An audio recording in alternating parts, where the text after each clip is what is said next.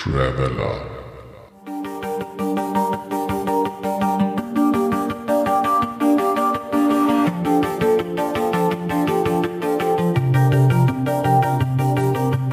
Hallo und willkommen zu einer neuen Episode des Drachentöter Podcasts. Ich bin Mike und heute rede ich gemeinsam mit Ati, den ihr aus den Warhammer-Folgen kennt, über Traveler. So, und los geht's. Heute bin ich immer beim Ati Guten Tag. Und wir reden heute über Traveler in aktueller Form. Genau.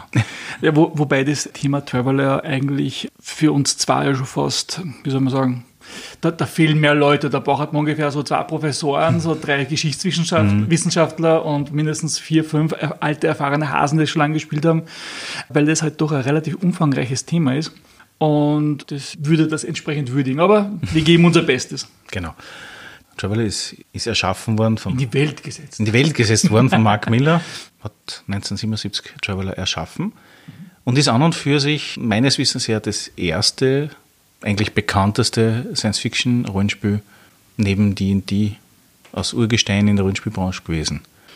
Jein, das, es hat andere, zwei andere Science-Fiction-Rollenspiele vorher gegeben, größere oder bekanntere. Travel hat einfach nur das Glück gehabt, dass es äh, 1977 erschienen ist und nur ange ein bisschen Nerds wissen schon, was 1977 erschienen ist, nämlich die erste Film von Star Wars. Und da ist ähm, natürlich das öffentliche Interesse oder ähm, der Bedarf an einem Rollenspiel, in dem, das in Science-Fiction-Gefilden spielt, natürlich äh, größer gewesen. Das war halt dann der Grund, warum Traveler dann ein bekannter gleich geworden ist oder einfach einen Startbonus gehabt hat. Und ist dann auch recht ja, äh, sch schnell bekannt geworden. Ursprünglich war es aber auch von, äh, von Mark Miller als ja, Grundgerüst eigentlich gedacht, als Regelkonstrukt, das man verwendet, dann um diese eigene Welten zu erschaffen. Und das war auch so die Intention dahinter. Sie wollten nur das Grundregelwerk, das genauso wie D&D in dieser kleinen Box, deswegen waren auch die alten Hefte so diesen kleinen Format, weil das waren auch die D&D-Formate damals. Also In der englischen Ausgabe. Genau. Und das waren so drei Heftchen in, in dieser Box drinnen. Und das sollte eigentlich dann schon alles gewesen sein. Mehr wollten sie eigentlich gar nicht zu dem rausbringen. Es ist dann aber dann immer mehr Bedarf dann sozusagen da gewesen, dass halt ein bisschen mehr drumherum gesponnen wird um dieses Regelkonstrukt. Und mit der Zeit hat sich dann das so entwickelt, dass sie am Inhouse ein bisschen so einen Hintergrund entwickelt. Davor muss man sagen, dass auch vor Traveler, der Vorläufer von Traveler eigentlich ist ein Spiel, das Imperium äh, Kassen hat, das später dann ein, paar, äh, ein, zwei Jahre später als in einer anderen Form rausgekommen ist. Aber ähm, in der ursprünglichen Form war Imperium so eine Mischung aus Strategie und Rollenspiel. Man sollte irgendwie so die Söhne oder Familienmitglieder von dieser Herrscherkaste irgendwie spielen und es ein, zwei von diesen Rassen, die später dann in Tra- Traveler vorkommen, die waren da schon drinnen. Die Aslan zum Beispiel, eben die Menschen, ich glaube die Kree auch. Und aus diesem Hintergrund, den sie sich da gesponnen haben für dieses Spiel, haben sie dann eigentlich den Hintergrund dann für Traveler angefangen, also in-house einmal für sich selber zu entwickeln. Und das ist dann halt dann immer ein bisschen dann sozusagen mehr geworden. Äh, wobei die ersten wirklichen Leute, die diesen Metaplot dann weitergetrieben haben, waren dann eigentlich eher Leute von außerhalb, also die Lizenznehmer von GDW, die halt einfach ähm, da sich äh, verdient gemacht haben und da ein, einfach ein bisschen Vorarbeit geleistet haben. Das heißt, der, der Miller war damals Angestellter bei der GDW, also sprich bei der Games Nein, Developer Workshop oder war der Gründer? Okay. Das war halt einfach, damals hat Traveler einige sehr neue Dinge auch reingebracht in die Rollenspielindustrie. Gut, es hat damals noch nicht, nicht viel gegeben, es war eigentlich nur sozusagen, alle haben ein bisschen probiert, was geht, was verkauft sich, was kann man. Aber ähm, Travel hat dann einige Dinge unter die Leute gebracht, was eigentlich erst Jahre oder, oder ein, zwei Jahrzehnte später dann wirklich sich erst in der Rollenspielbranche verbreitet hat. Zum Beispiel diese Art und Weise, dass man Regelwerk, zum Beispiel bei Mercenaries, was dann rausgekommen ist, das, wo, wo, wo ein Beruf äh, beschrieben ist und halt der ganze Regelkonstrukt, das rumherum ist, mit ein bisschen ein Hintergrund dazu. Und diese Mischung aus, von dem, aus den beiden und auch diese langen, zusammenhängenden Kampagnen und auch die Entwicklung von einem Metaplot, das ist alles da, hat so die, die ersten so Babyschrittchen gemacht in, die, in, in dieser Zeit sozusagen. Ja, diese Lizenznehmer, wie gesagt, die haben, die haben diesen Hintergrund ein bisschen weiterentwickelt äh, und haben dann dort teilweise auch die Regeln äh, natürlich dazu reingebracht, von, mhm. von Anfang an von Robotern über Sternenschiffe, über diverse andere Dinge, die halt einfach hier sozusagen in Grundregelwerk angerissen waren oder einfach die halt noch ausbaufähig mhm. äh, waren. Das heißt, Traveler hat sich immer schon als eigentlich als Universalsystem zu Anfangs auf jeden Fall. Mhm. Später ist es halt dann immer mehr mit diesem Hintergrund dieses dritten Imperiums verbunden gewesen, beziehungsweise verbunden worden. Wirklich Dutzende, hunderte Quellenbänder zu dem dann Hintergrund dann gibt in den verschiedensten Formen und Farben. Da haben viele Firmen das erste Mal eigentlich sind dann nicht groß und bekannt geworden. Also Games Workshop hat zum Beispiel auch angefangen als Lizenznehmer für Traveler-Ergänzungsbänden. Faser zum Beispiel ist auch eine Firma, die angefangen hat mit Traveler-Regelwerken, bevor sie ihre eigene dann rausgebracht haben und ihre, sich zum Beispiel auch dann Battledeck zum Beispiel dann in die äh, entwickelt haben. Und die GDW hat unter diesen ganzen Lizenznehmern das Imperium aufgeteilt. Okay, ihr habt diesen Bereich, wir haben diesen Bereich und diese Firma hat diesen Bereich. Und zu diesen haben die Firmen dann entsprechend ihre Ergänzungsbände und Publikationen auch rausgebracht. Die Idee war dahinter, dass man halt im Laufe der Zeit einfach das so viel wie möglich von diesem menschenbesiedelten Raum einfach beschrieben bekommt und wo die Spieler einfach Möglichkeiten haben, überall, wo sie möchten, was sie interessiert, zu spielen. Und das ist halt auch eine, durch ein paar Jährchen eigentlich ganz gut gegangen und Traveler war einfach in dieser Hinsicht der Platzhirsch. Es hat in dieser ausgearbeiteten Form und dieser ja, Komplexität eigentlich nicht wirklich ein anderes Rollenspiel gegeben. Probleme erst dann angefangen, als dann ein bisschen das Alter des Systems natürlich dann auch ein bisschen seinen Tribut gefordert hat und es haben sich ein bisschen andere ähm, Rollenspielsysteme, es hat sich natürlich der Markt auch ein bisschen gewandelt, größer geworden, es waren mehr Leute, mehr Spieler sozusagen, die hier irgendwie involviert waren, andere Firmen, Konkurrenz ähm, und Zwei Systeme haben natürlich Devil auch ein bisschen zugesetzt. Das erste war Star Wars, 87 rausgekommen ist. Mhm. Das Rollspiel von West End Games, das war natürlich dann ganz ein großer, markanter Einschnitt. Und natürlich ist auch zu dieser Zeit das ähm, Cyberpunk-Genre ein bisschen ähm, stärker in die Wahrnehmung gerückt und äh, auch durch die diversen ähm, Romane, die es halt zu dieser Zeit dann gegeben hat und auch eine Publikation von Richard Telsorian Games, eben Cyberpunk, hat dann dieses Genre ein bisschen ja, geöffnet für äh, Spieler und da ist auch das Interesse natürlich in die Richtung gegangen. Von seitens GDW hat man immer wieder versucht, ein bisschen dagegen zu steuern und dagegen zu steuern, da ein wenig zu, zu testen, was geht. GDW war halt immer eine Firma, die Wargames publiziert hat. Das heißt, strategische Spiele, die halt auf größter Ebene Konflikte strategisch oder taktisch simulieren. Das war ihre Spezialität und ihr Spezialgebiet. Und Rollenspiele waren halt dann sozusagen eine Dazugabe, mehr oder minder. Als dann halt so in den 80er Jahren die Wargames halt auch immer mehr zurückgegangen sind und das Interesse daran und das Publikum mhm. daran auch, auch im Zuge, weil die Rollenspiele stärker gekommen sind, natürlich auch deswegen, weil zu dem Zeitpunkt natürlich auch die Computerspielindustrie auch angefangen hat, ihre ersten also richtigen Schritte im Heimmarkt äh, zu gehen. Und das hat natürlich dann auch wieder einiges an Spielen, an Interessen verlagert. GDW wollte natürlich da auch das ein bisschen in bestimmte Richtung zu bringen, dass etwas auch weiter noch relevant ist, dass ihre Spiele entsprechend natürlich auch noch weiter relevant sind.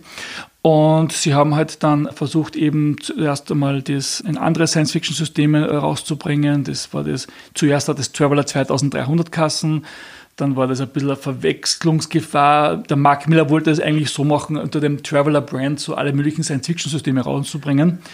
War das nicht Traveler AD? Na, das hat Traveler AD 2003, 2300 Kassen und später haben sie es dann einfach nur in 2300 AD benannt. Also okay. jetzt ist Traveler dann weggelassen in der mhm. zweiten Edition.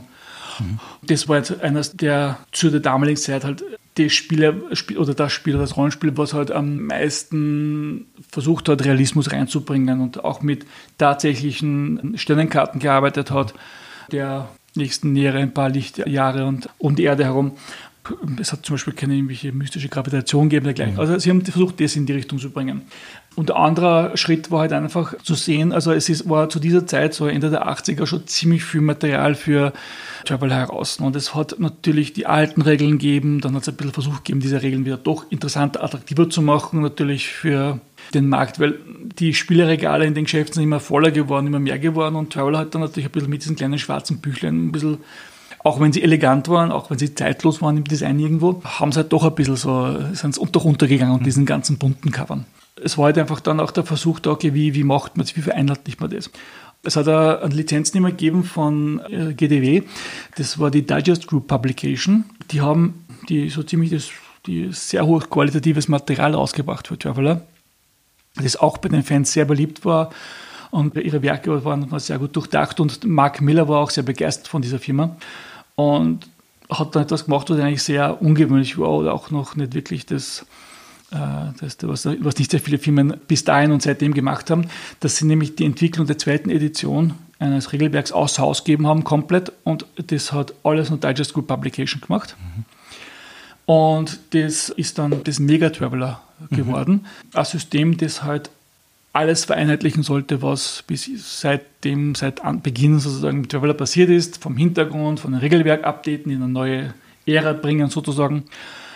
Das Problem war aber halt, dass das unter Zeitdruck passiert ist. Äh, die, die, also Sie haben es nicht geschafft. die, das war die Kurzform.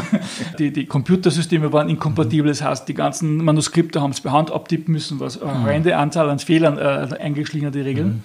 Und es war auch, die Digest Group Publication war sehr regelmechanisch orientierte Firma, äh, trotz allem. Und sie haben, die, die Regeln sind eine sehr, sehr komplexe Materie geworden und natürlich die, die ersten Errata war, glaube ich, 30 Seiten oder sowas in der Richtung für die erste Auflage. Und die Regeln waren teilweise nicht benutzbar, weil einfach durch die Komplexität und dadurch dann auch nur, dass Fehler mhm. drinnen waren, ist, war es einfach nicht nachvollziehbar, was da jetzt eigentlich gemeint war. Wann war das? Das war das in die 80er Jahre? Ende 80er war das, ja. Ja, da hat es noch nicht wirklich irgendwelche Standards gegeben in der IT.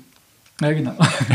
und ähm, das ist halt das Problem von Travel, von Megatravel war mhm. eben auch, dass natürlich nebst diesen Regelupdate und diesen mechanischen Änderungen oder Weiterentwicklungen war natürlich was anderes, äh, was viele Fans natürlich auch ein bisschen auf die Barrikaden äh, gebracht hat. Das war, dass der Hintergrund der bisherige von Traveler massiv geändert worden ist, indem das Imperium zerfallen ist und in einen Bürgerkrieg geschlittert ist, der mehrere Fraktionen umfasst hat und GDW wollte halt mit diesem Schritt ein bisschen das für die diesen, diese Stagnation des Traveler-Universums ein bisschen aufbrechen und den Spielern Möglichkeiten geben, ihre eigenen Sachen ein bisschen noch mehr zu bringen und ein bisschen das, die Sache voranzutreiben.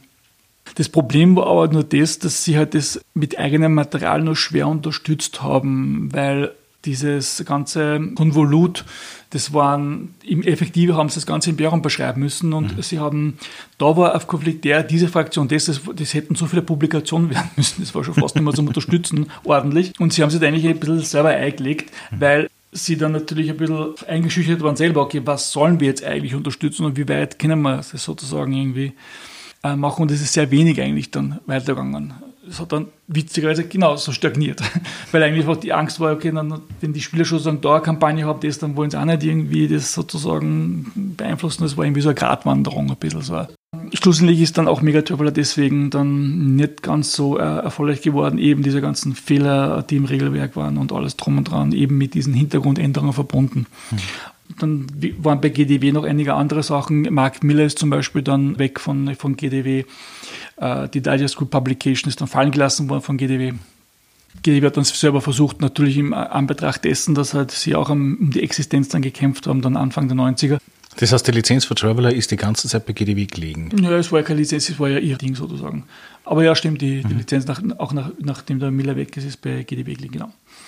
Und dann haben sie halt noch einen Versuch gewagt. Es hat sich ein neuer Mann herangewagt, das Ganze zu überarbeiten, hat einfach das Rad der Zeit vorgedreht um ca. 80 Jahre mhm. und hat das in einem Imperium angesiedelt, das von einem Virus, man kann mal sagen, die in die Steinzeit schon fast zurückgeworfen worden ist, die Gesellschaft an sich äh, die Fähigkeit für den Hyperraumflug auch verloren hat und jetzt erst eben so gute 80 Jahre später wagen sich die ersten wieder sozusagen in die Sterne und versuchen die Gebiete mhm. des Imperiums wieder neu zu entdecken. Und Wegen dem Virus, war das ein Computervirus oder war das? Ja, Computervirus. Okay. Es hat auch dann eben auch diese sogenannten Vampirflotten gegeben, die von diesem Computervirus gesteuerten Raumschiffe, die halt sozusagen rumgezogen sind. Also es war so ein bisschen ein dystopisches Endzeit-Setting, ein bisschen, aber halt doch mit ja, dem, dem, diesen Erforschungskomponente, die beim ursprünglichen Traveler doch äh, vorhanden war und eine sehr mhm. starke Komponente war. Die war eben auch wieder hier da.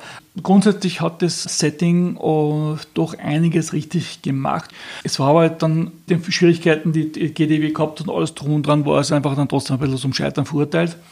Und dann ist halt, ähm, nachdem dann GDW die Pforten geschlossen hat, ist, sind die Lizenzen dann ähm, äh, Mark Miller gefallen. Mhm. Und äh, der hat dann versucht, dass nur kurz die vierte Edition geben, dann irgendwann später mal die fünfte. Dazwischen war es auch dann bei Steve Jackson Games. Äh, mhm. Groups äh, hat es eine mhm. Reihe gegeben für Traveler. Und schlussendlich ist es dann bei Mongoose gelandet die das Anfang der 2000er Jahre die Lizenz erworben haben und eigentlich seitdem diese äh, Lizenz haben und weiter Traveler-Material ausbringen im mhm. englischsprachigen Raum. Äh, Im deutschsprachigen Raum war das dann, glaube ich, 13 Mann. Es war eine Zeit lang mit 13 Mann und Ulysses hat anscheinend jetzt irgendwie einen Deal, weil sie ja die Erstauflage, die damals rausgekommen ist auf Deutsch, die Softcover-Auflage, mhm. anscheinend in drei Bänden, was man jetzt schon gesehen hat vom Crowdfunding, was ja morgen starten sollte. Ah, okay. ja. äh, sind offensichtlich in drei Bänden kommen und mhm. das sollte im Prinzip das gesamte Material von der ersten Auflage. Ja, das ist ein bisschen Material. Ja. Ich jetzt damit zurückgehe, das heißt TNE, also sprich The New Era, war dann schon nach dem Niedergang von GDW oder war das noch? Nein, nein, das ist von GDW selber rausgebracht worden. Das okay. waren so die letzten, in den letzten Jahren, kann man eigentlich sagen. Also das ist das mit Virus und die Vampirflotten und so weiter. Das ist ja, genau. Das heißt, wenn man irgendwie in, in der Richtung spielen möchte, dann war TNE sicherlich eine gute Basis dafür, vom Hintergrund her. Mhm, ja, genau. Die Regelwerke von allen dreien sind äh, relativ unterschiedlich, wobei Mega Traveler und Traveler haben nur Ähnlichkeiten, mhm. wenn auch Mega Traveler die komplexere Form von Traveler ist. Aber Traveler The New Era verwendet das äh, System, das sie für Twilight 2000 entwickelt haben, also was GDW für Twilight 2000 entwickelt hat und was in ein, zwei anderen Systemen zu, äh, zum Einsatz gekommen ist. Aber das ist, das ist natürlich der komplett andere Regelwerk dann. Das heißt, die Mark Millers T4 ist dann von Mark Miller selber dann gewesen? Genau, das war so ein ja, relativ kurzlebiger Versuch, das äh, selber herauszubringen. Mhm. Und T5 ist im Prinzip jetzt der aktuelle von ihm, die seit Genau, die hat auch er nochmal raus, die fünfte Edition, die in seiner Firma Far Future Enterprises, äh, wo man auch allerdings von den Classic Traveler nur die ganzen Reprints, also eigentlich im Prinzip sind die Originalmaterialien also PDF oder es gibt, äh, also ich habe es zumindest noch als diese Quer-Softcover-Bände, mhm. wo halt in pro Band irgendwas zusammengefasst ist, die ganzen Regelwerke, die ganzen Erweiterungen. Mhm also das Material, das Originalmaterial ist eigentlich noch recht gut erhältlich. Außer die Sachen von leider von Digest Group Publications aus rechtlichen Gründen. Mhm. Wie schaut dann die lizenzliche Seite dann im Endeffekt dann aus, wenn du sagst, äh, Mongoose hat theoretisch jetzt die Lizenz fürs naja, Mark Miller kehrt einmal sozusagen die Lizenz, die Kitty Der Name also wahrscheinlich. Genau, und er bringt im Prinzip auch nur äh, die fünfte Edition jetzt so halt raus und die ursprünglichen klassischen mhm. Sachen. Und Mongoose hat einfach das rechte Form. Das heißt, sie machen ihr eigenes Ding mhm. und ja. Ja, von Mongoose ist ja die zweite Edition auch schon rausgekommen. Mhm. Die erste Edition von Mongoose ist im Prinzip das, was vor einigen Jahren einmal von 13 Mann rausgekommen ist im mhm. deutschsprachigen Raum. Mal schauen, ob da noch was kommt. Vor 13 Mann garantiert nichts mehr. die haben ja das, glaube ich, abgegeben oder verloren, kann man jetzt nicht genau sagen. Auf alle Fälle, äh, der jetzige Inhaber von 13 Mann ist ja Prometheus Games. Okay. Und die machen eigentlich einen Traveler-Abverkauf okay. von den deutschsprachigen Produkten, mhm. von dem her. Ja. Wo ja leider nicht alles übersetzt worden ist und nur ein Teil dieser wunderschönen schwarzen Bände, die wir sie Regale ziehen können. aber sie waren trotz alledem gut spielbar. Sie haben ein paar so kleine Marken gehabt, aber das ist ja, ja. Wenn ich das vergleiche zwischen dem Classic Traveler, also der erste Edition und Mega Traveler, waren wahrscheinlich da mehr Fehler drinnen. Von diversen Tabellen und ähnliches als wie in der deutschen Version. Traveler gibt es jetzt seit vielen, vielen Jahrzehnten und die Geschichte hat sich mehrmals gewandelt, nicht nur aufgrund dessen, weil es eine Edition nach der anderen gegeben hat oder eine Variation nach der anderen. Die wichtigsten Kernelemente für Traveler von der ersten bis zur jetzigen Mongoose Edition sind wahrscheinlich genau bei jeder Edition ziemlich dasselbe. Also sprich, es hat auch Editionen gegeben, die versucht haben, ein bisschen so eigenes Setting zu machen. Die, ich glaube, bei der vierten Edition war das, wo das Milieu Null zum Beispiel ging, aber das war irgendwo zur Gründung des Imperiums. Dann dort, wo eben das klassische Traveler gespielt hat, sollte jeder, jeder sich ein bisschen die Zeit herauspicken können, wo er dann spielen möchte. Und wobei halt am meisten Material gibt es für die Zeit, 1000 Jahre nach Gründung des dritten Imperiums, wo eben die ganzen Classic Traveler Bände spielen, beziehungsweise die Abenteuer spielen und die Bände angesiedelt sind. Wenn wir es kurz umreißen, erstes, zweites, drittes Imperium und so weiter, was kann man da im Prinzip sagen, was sind also die, die, die großen Schritte zwischen die von der geschichtlichen Seite? Naja, erstes, zweites Imperium kann man so gesehen eh fast nicht weil zweites Imperium ist technisch das menschliche Imperium, das erste ist das alte Villan-Imperium. Im Prinzip gesehen interessanteren, äh, es ist zwar, gibt so ein, zwei Strategiespiele, auch das Imperium zum Beispiel, mhm. ist im Krieg zwischen den Menschen, also den Solomani und den Villani angesiedelt. Das heißt, das ist noch vor Gründung eigentlich des sogar zweiten Imperiums, wobei am meisten Material und am meisten eigentlich ist halt, wie gesagt, trotzdem noch immer eben diese, diese Zeit kurz vor dem, um den fünften Grenzkrieg, der ist halt sozusagen da am besten ausgebaut und am interessantesten. Aber diese Zeit wäre grundsätzlich interessant. Natürlich die Gründung des, des dritten Imperiums selber und wer, wessen Präferenz es ist, ist natürlich auch die Bürgerkriegszeit auch relativ gut beschrieben. Mhm. Äh, auch dank eben der Dials Group Publication, die hier viel Material ausgebracht haben. Und halt natürlich auch die entsprechend diese 80 Jahre später, mhm. diese etwas leicht schon postapokalyptische Setting. Es hat ja Zusatzbände gegeben, ich weiß noch für die erste Flug von Mongoose Traveler. Das ist äh, von Mongoose ausgegangen. Die haben ähm, das Regelwerk von Traveler hergenommen, also dieses Regelkonstrukt mit den äh, Berufen und drum und dran, und haben das äh, auf andere Rollenspielhintergründe angewendet. Das heißt, die, von denen sie die Lizenzen gehabt haben, das war in den so 2000 Jahren. Mhm. Eben Judge Dredd zum Beispiel, äh, die Babylon 5 hat es einmal eine Edition gegeben, die auf den Traveler-Regeln beruht hat, nachdem sie ihre D20-Linie aufgegeben haben. Und ich glaube, nur in der Art zwar so kleinere Spieler geben, die mit diesem mhm. System. Es, war einfach ein Versuch, diese Traveler-Regeln als Universalregeln für diverse Hintergründe einfach zu etablieren. Wenn wir jetzt einmal weggehen von dem Standard-Setting, wenn ich alle Editionen miteinander vergleiche, wir haben ja die Regelmechanik grundsätzlich im, im Classic Traveler, dass man mit 2 bis 6 würfelt. Die zieht sich ja eigentlich ja fast durch durch alle offiziellen Editionen. Ja, ja, das, das bleibt ja an und für sich gleich, so wie bei DSA mit dem an W20 Bis auf die Notable Exception von der New Era, mhm. die mit 20-seitigen Würfeln und 6-seitigen Würfeln dahergekommen ist, waren das eigentlich 6-seitige und sogar die von GURPS. Obwohl, obwohl die natürlich den, eher den GURPS-Regeln dann entsprochen hat, aber genauso auf sechsseitigen Würfeln basiert hat. Traveler hat ja nicht nur den sechsseitigen Würfel relativ attraktiv gemacht, im Gegensatz zu D&D, die ja alle eigenartigen Würfel, die sie irgendwie gefunden haben, auch einbaut haben in ein Regelwerk, ist ja Traveler für mich auch das erste System gewesen oder eines der ersten und wichtigsten Systeme für charaktergenerierendes Life-Path-System. Traveler hat von diesen Mechanismen sehr viel Innovation oder sehr viel Neues reingebracht. Aber wie wir am Anfang gesagt haben, da war es auch leicht, Neues reinzubringen. Aber sie haben wirklich viel Dinge in das System integriert, die später auch nicht mehr so vorgekommen sind oder wo sich die Leute halt einfach trotzdem von dem ein bisschen ja, zumindest inspirieren haben. Das Live-System von Richard Tasaran gibt es sicher auf dem ein bisschen aufgebaut, das sie dann später gehabt haben. Und es war diese Besonderheit einfach auch von Traveler, dass man sie mit diesen Regelwerken als Spieler hinsetzen hat können und Charaktere, Raumschiffe und Sternensysteme generieren hat können, stundenlang und diese dann im Spiel mhm. einsetzen oder nicht.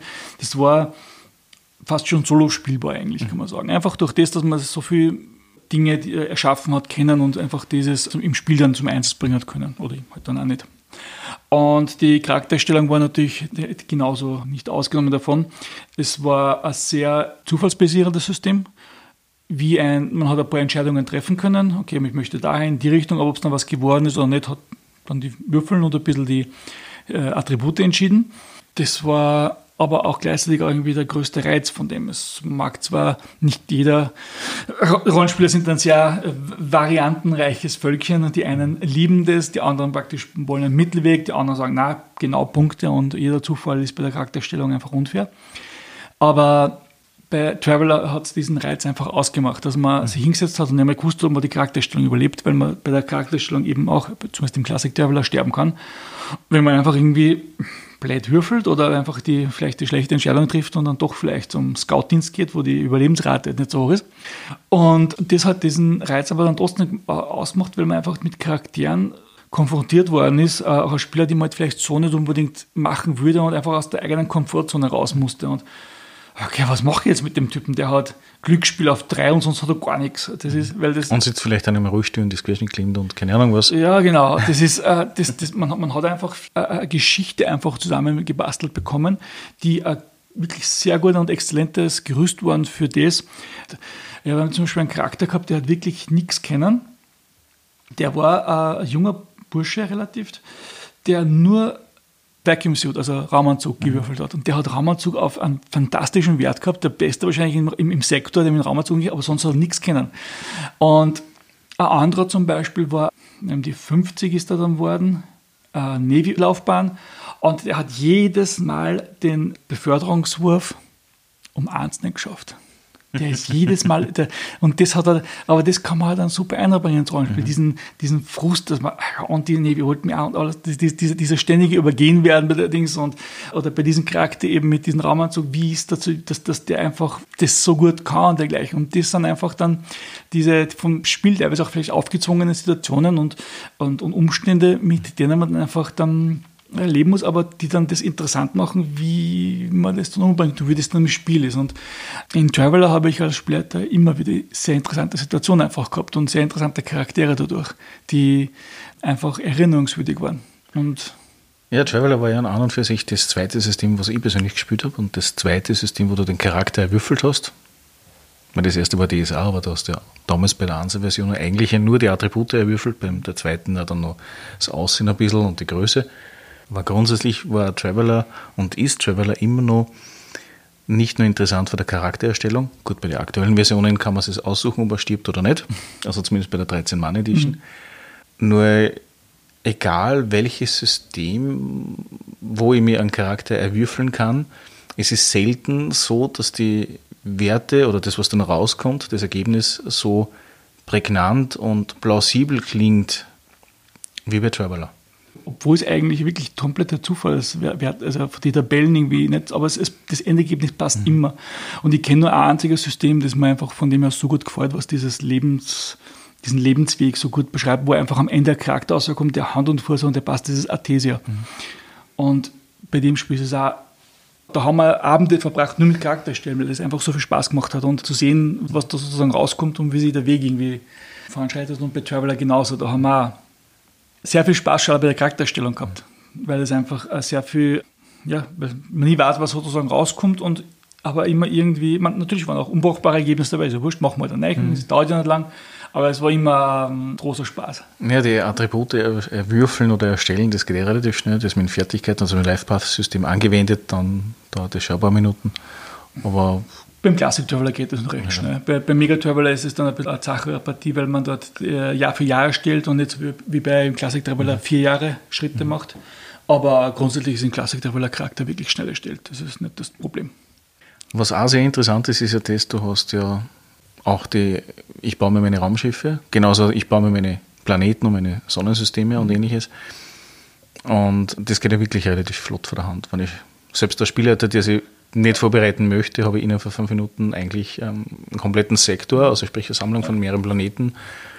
Ich muss, zugeben, ich muss zugeben, ich kenne jetzt die, die Mongoose-Variante nur ähm, oberflächlich, aber ähm, mhm. was ich gesehen habe, ist das auch dort relativ äh, eher in Richtung Classic äh, ja. Traveler besinnt, als jetzt auf Mega Traveler oder dergleichen auf, oder auf die Komplexitäten mhm. von Mega Traveler. In diesem Rahmen der, des Classic Traveler sind wirklich die Sachen schnell ausgewürfelt und hat man hat recht schnell eigentlich ein brauchbares Ergebnis. Oder wenn man Auch die Gegner. Natürlich. Also, ich rede jetzt nicht von den klassischen ähm, Söldner, die die Gruppe überfallen, sondern eher von diversen Lebensformen, die auf einem Planeten hausen. Mhm. Ja. Und das auch sehr, sehr gut und einfach und plausibel erklärt. Ja. Genau, weil alles irgendwie sozusagen zusammenhängt und auch die ganzen Technologiestufen und Atmosphäre und, und wie groß die Welt und Ding, alles, wie, wie sich die Welt entwickelt hat, wird einfach in Zusammenhang gestellt. Ob es jetzt so ist, wie auch immer. Wie wissenschaftlich das jetzt fundiert ist, ist aus unserer Sicht eh schwer abzuschätzen. Aber es macht zumindest einen plausiblen Eindruck und um das geht es ja eigentlich. Wir wollen ja äh, keine solare äh, irgendwie sozusagen Simulation irgendwie, sondern wir wollen ja Geschichten erzählen und in diesem Kontext ähm, erschafft man damit brauchbare Welten. Ja, das auf alle Fälle. Ich kann mich noch erinnern, es hat einmal zwei Sprüche gegeben, die ich vor Jahren mal gehört habe über Traveler. Das erste ist das, das ist das System, wo ich stirb beim Generieren. Das haben wir eh gerade ja. durchbesprochen. Ja, hat es gegeben. Und das Zweite, man braucht einen Taschenrechner zum Berechnen einer Reiseroute. Und ich schätze mal, nach deiner Erklärung noch dürfte das dann eher so in Richtung Mega Traveler und TNE oder so sein. Nein, es gibt auch in Classic Traveler gibt es auch eine Regel. Da ist halt nur zum Beispiel eine Formel drinnen, wie man von einem Planeten zum nächsten reist oder eine bestimmte Reisestrecke hat, mhm. mit einer Beschleunigung von so und so viel G. Wie lange braucht man, wenn man bis dahin zum Mittelpunkt dann das umdreht und abdreht? Das war im Classic schon drinnen, ja. Aber nicht in der deutschen Version, oder? In der deutschen Version sollte das auch schon drin gewesen sein, ja. Ich muss ja nicht mehr schauen, das kann mich nicht mehr erinnern. Was ja auch immer interessant ist, ist ja gerade bei diesen Reisemechaniken, wir haben ja da grundsätzlich diese Sprungschiffe oder diese Sprungantriebe, mhm. die ja eigentlich äh, so gerechnet sind, dass ich von einem System ins nächste fliegen kann. Je nachdem, wie gut der Antrieb ist, wie man es jetzt eigentlich. Ja, konkret ist in Traveler so, vom Classic Traveler jetzt gesprochen, mhm. ist ähm, grundsätzlich die Reichweite von Schiffen ist von 1 bis 6 Parsec angeben. Und die Reisezeit ist immer die gleiche, plus minus äh, mhm. sechs Tage, sieben Tage, sowas in der Gegend herum. Also knappe Woche. Wie weit man auf einmal reisen kann, ist einfach die, mhm. durch die Fähigkeit des Sprungantriebs. Äh, das heißt, ein Parsec ist an und für sich dann ein Sonnensystem. Nicht unbedingt, aber es ist zumindest einmal ein, ein Bereich, wo vielleicht ein potenzielles interessantes Sonnensystem ist. Mhm. Auf gut Deutsch, äh, Hexfeld war auch Parsec. Ja. Dort sind halt immer die war etwa leer oder es hat irgendein Sonnensystem von Interesse gegeben und man hat sich halt einfach seine Sprungroute dann so ausgerechnet oder so geschaut, wo man hinkommt oder wo man hin möchte und mhm. mit dem Schiff dann zurückgereist, wenn die Gruppe ein Schiff gehabt hat, was aber in vielen Fällen dann der Fall war. Ja, Travel ohne Raumschiff ist ja wie Jedi-Ritter ohne Jedi. Äh, ja, oder so. ja, es ist, äh, es, man hat schon natürlich äh, planetenbasierende Abenteuer machen können und war sicher auch interessanter Zeitl, aber das Setting hat natürlich von der Raumfahrt gelebt und vom zu sehen, was ist da draußen. Insofern muss ich sagen, hat die erste, die klassische Edition von Traveler sehr viel auch mit Star Trek ein bisschen gemein. Im, im Hinblick auf diese, die Menschheit, auch wenn es holprig ist, auch wenn es vielleicht nicht ganz irgendwie großartig optimal rennt, aber im Großen und Ganzen hat sich die Menschheit sozusagen unter einem Banner irgendwie zusammengefunden und es ist jetzt ein großer Bereich, wo halt eben das, ja, die, die Forschung und das Erlangen von Wissen interessant ist und auch wenn es vielleicht jetzt eine Institution äh, gibt wie die Sternenflotte, aber es gibt hier trotzdem genauso die äh, gewisse Reglements. Es gibt zum Beispiel auch bestimmte ähm, äh, jüngere Planeten, die mit, wo die Entwicklungsstufe noch nicht so hoch ist, die zum Beispiel auf einer einfacheren technischen oder gesellschaftlichen Entwicklungsstufe sind, die halt einfach geschützt werden von Bären, auch ähnlich eben zum Beispiel wie halt in Star Trek. Also es gibt da durchaus einige Parallelen, die einfach diesen gewissen, ja, es ist wie gesagt, ein steiniger Weg gewesen, aber wir haben es dann irgendwie doch geschafft, dass wir eine interstellare Gesellschaft geschaffen haben, die mhm. Bestand hat, jetzt dann doch halt, wenn man das Imperium hernimmt, so gute tausend Jahre, und die irgendwie funktioniert und äh, die halt das Leben halt einfach dann doch ein bisschen sicherer, einfacher wie auch macht und mhm. wo sich die Menschheit einfach auf das konzentrieren kann, dass halt das Universum erforscht und dass man halt einfach da mehr als nur einfach nur zu existieren und Krieg mhm. zu führen, sozusagen, wie halt in vielen eher dystopischeren Settings das der Fall ist.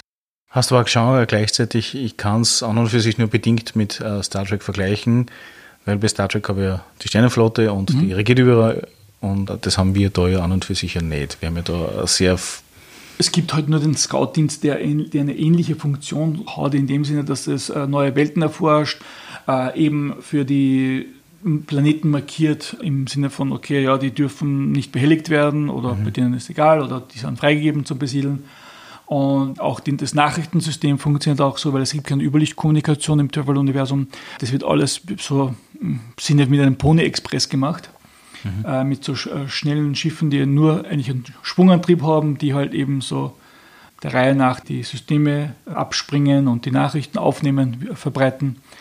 Und das ist auch zum Beispiel ein wichtiger Aspekt des Travel-Universums, dass das eine sehr starke, also Richtung ein bisschen feudale Strukturen auch geht. Mhm. Aber trotzdem, der Scoutdienst übernimmt einfach auch ein bisschen mhm. hier diese Rolle des forschenden Organs, sage ich jetzt mal, des Imperiums, äh, für die auch viele Abenteuern die Spieler zumindest peripher tätig sind. Oder? Das heißt, wir können eigentlich eher einen Vergleich ziehen in Richtung Dune und ähnliches, wo ich einfach diverse lokale Baronien oder ähnliches habe, die dann dementsprechend regieren und verwalten im Auftrag vom Imperator oder einer ähnlichen. Das Universum ist ein bisschen was, ähm, hat mehr was von ein bisschen, wie soll ich sagen, dieses Machiavellische ein bisschen, diese, dieses Barocke. Das mhm. hat Traveler jetzt zumindest in diesen Dingen nicht so mhm. in dieser Ausprägung.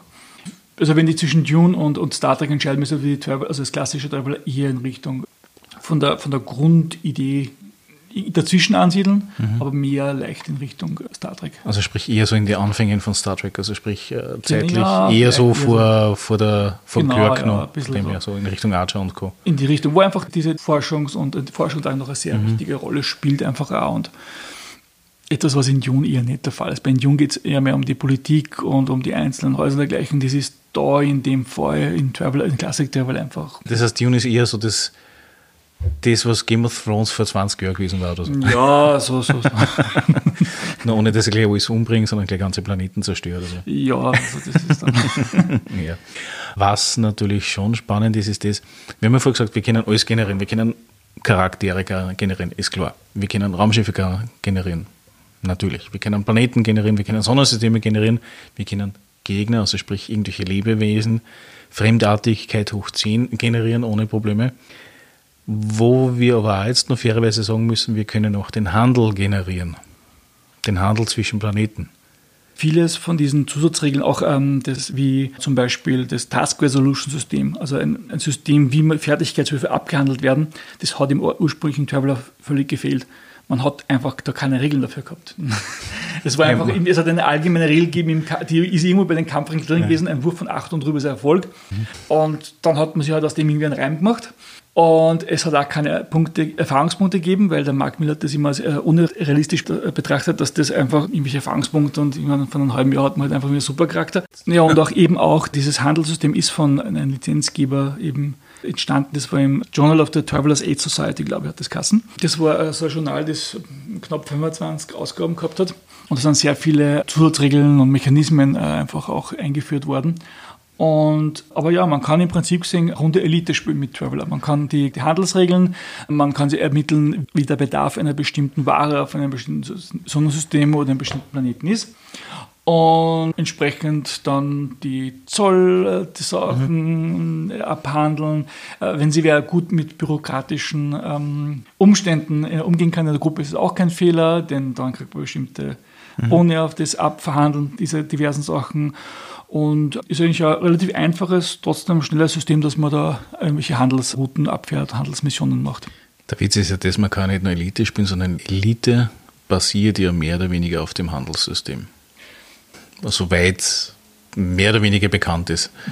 Und ich glaube nicht nur das, sondern auch das mit den Springen und so weiter. Wenn man sich jetzt Elite Dangerous anschaust, Traveler war einfach gute zehn Jahre das dominante Science-Fiction-Rollenspiel, mhm. das einfach sehr viele Fans und sehr viele Publikationen auch dementsprechend dann auch, wie wir schon gesagt haben, gehabt hat. Also das Tauchen wir ein bisschen tiefer ein. Und zwar, es gibt ja, wenn man einen Charakter generiert, immer so komische Dinge, die man nicht ganz kapiert als Anfänger. Und zwar, was ist ein Schiffsanteil? Das ist aber schon eine sehr, sehr auffallend spezifische Frage.